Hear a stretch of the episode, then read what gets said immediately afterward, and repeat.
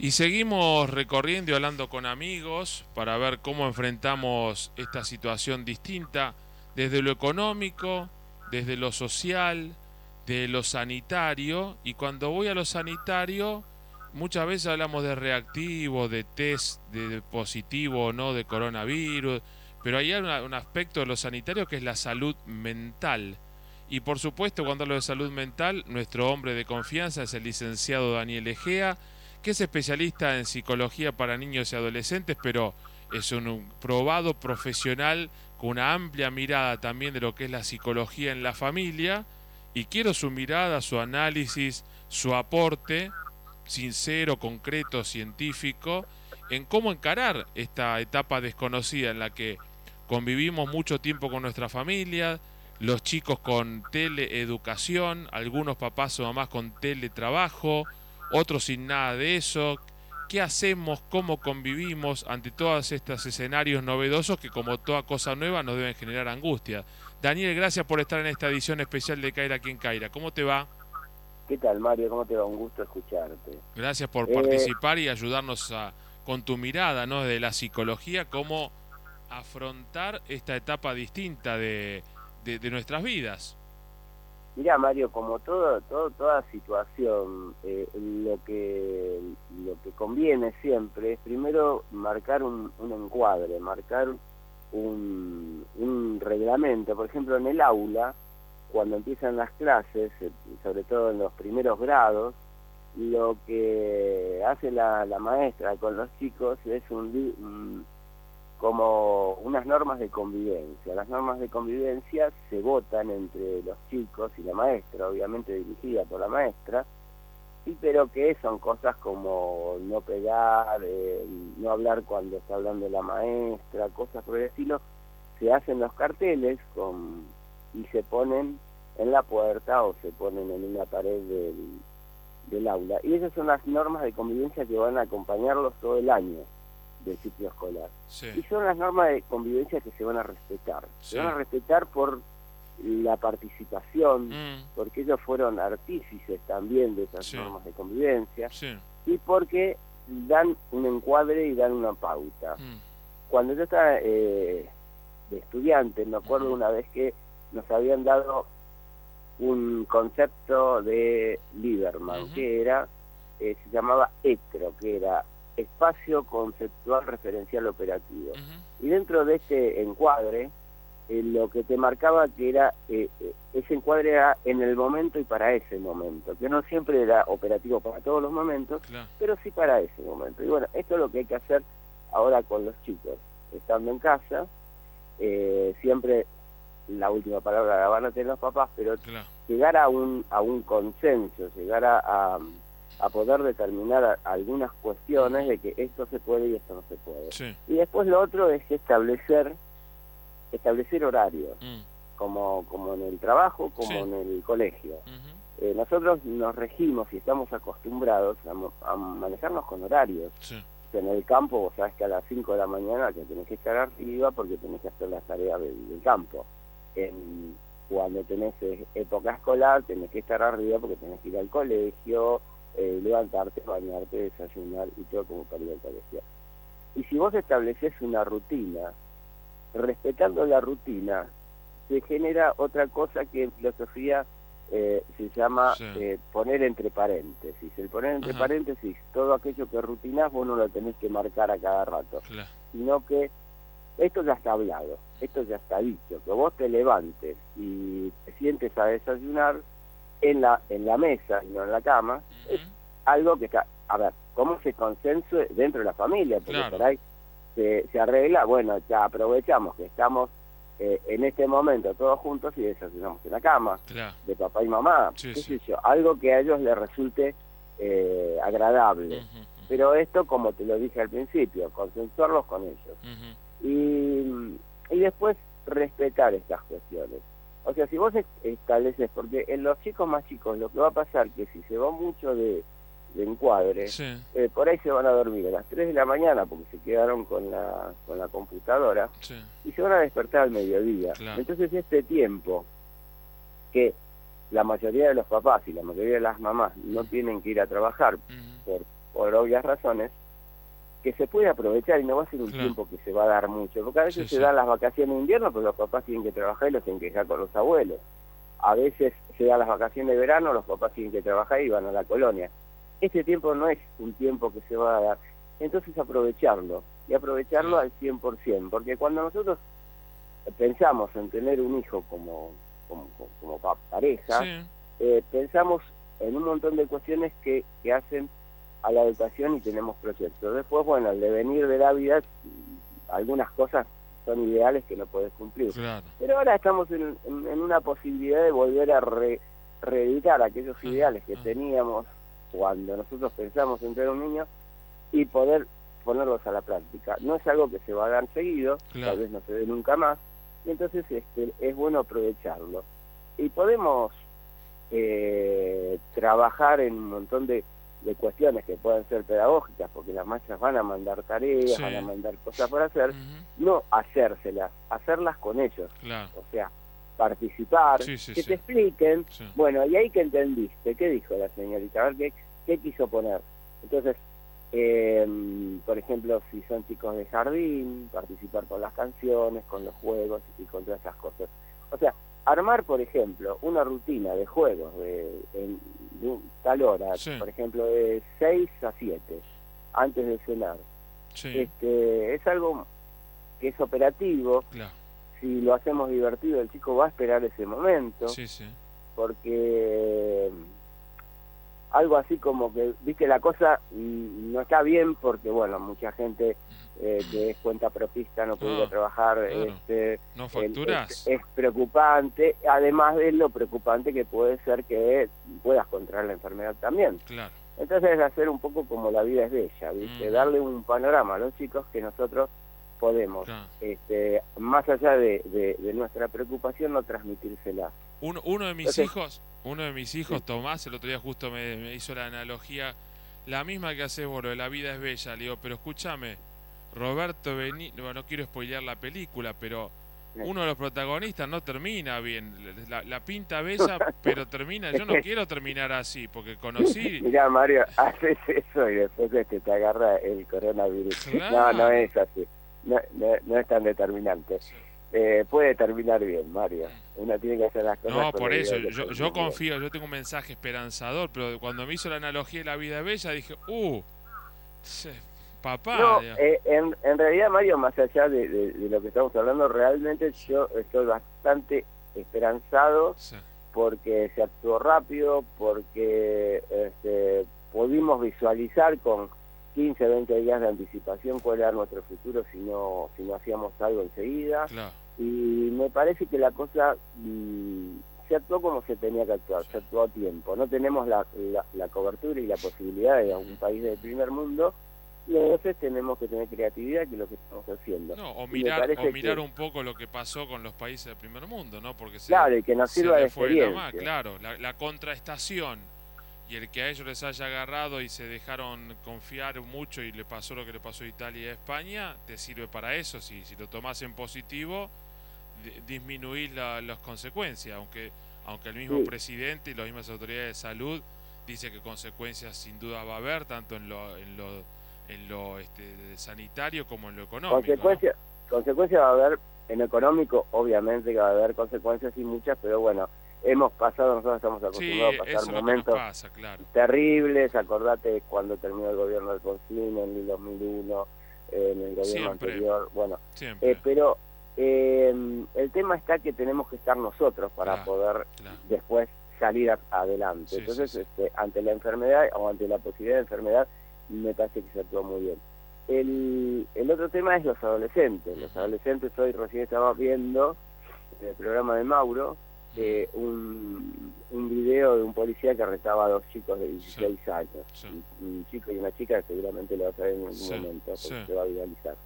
Eh, el tema que hacemos con los adolescentes, eh, porque se te planta un pibe de 18 años y te dice, mira, yo yo no, no, no, yo estoy bien, yo no voy a hablar con nadie, no voy a tocar a nadie, yo voy a salir igual. a la casa de tal y vamos a tomar algo.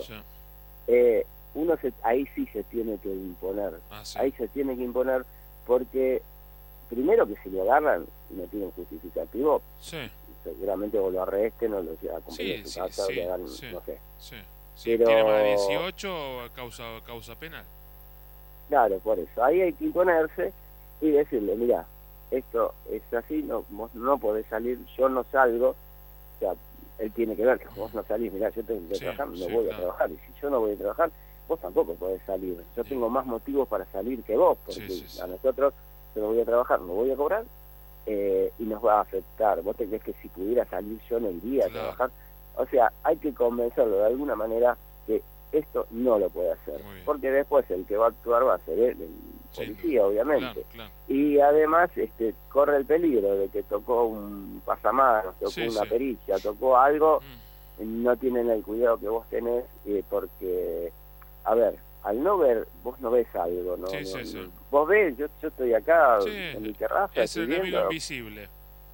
claro, entonces el adolescente a veces es más difícil de convencer, mm. pero se lo puede convencer. Ahí hay que ponerse muy firme y ejercer el rol de padre. Es como cuando vos estás en una escuela, yo soy el rector de la escuela y vos ves un chico fumando en el baño, por más buen trato que quieras tener con el chico, tenés que, tenés que sancionarlo, tenés que hacer algo porque si no van a ir a fumar todos los chicos al baño. Daniel, bueno, hay cosas que hay que hacer. ¿Hay alguna situación que, que vos recuerdes como profesional similar a esta, desde lo psicológico, desde el reto, el reto en cuanto al desafío, ¿no? Al, al, a, este, a esta, esta, esta prueba a cumplir por padres, hijos, eh, maestros, escuela, eh, eh, desde lo psicológico, ¿se, puede parangonar con algo en el mundo moderno, lo, que tenemos de, de, vida nosotros?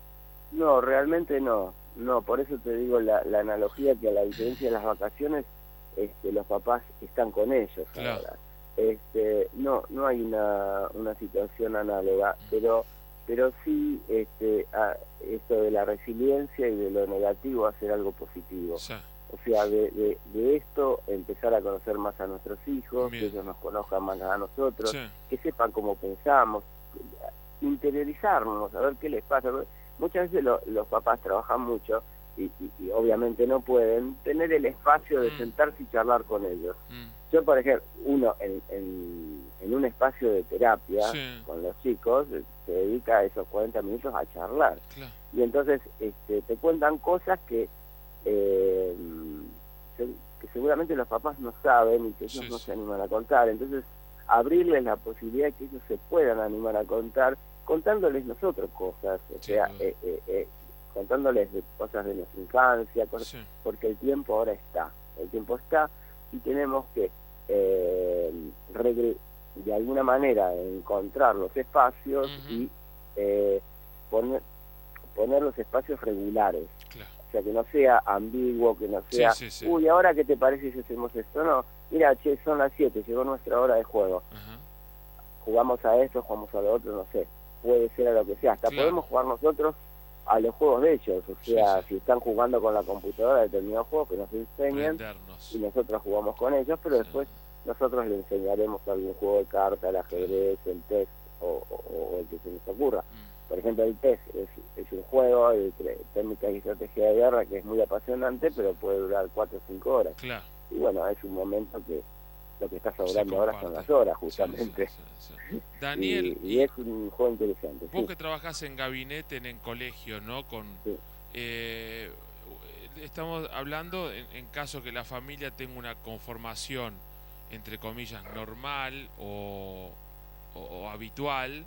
Ahora, el colegio muchas veces es la contención de muchos chicos donde encuentran no solamente el refuerzo de una comida o de una alimentación eh, endeble, sino también la contención desde la contención y la integración social porque su, su, su cuadro familiar eh, si vos ojalá este pibe esté muchas horas escolarizado porque una vez decís no por mala voluntad tal vez de sus padres o su, de su familia pero decís qué sé yo eh, con esos chicos eh, adolescentes también chicos de primaria y chicos de secundaria eh, están como a la buena de, Dios, porque la, la, comida van a buscar la vianda y la, contención que a veces en el colegio se detectan esas cosas, decís, qué problema, ¿no?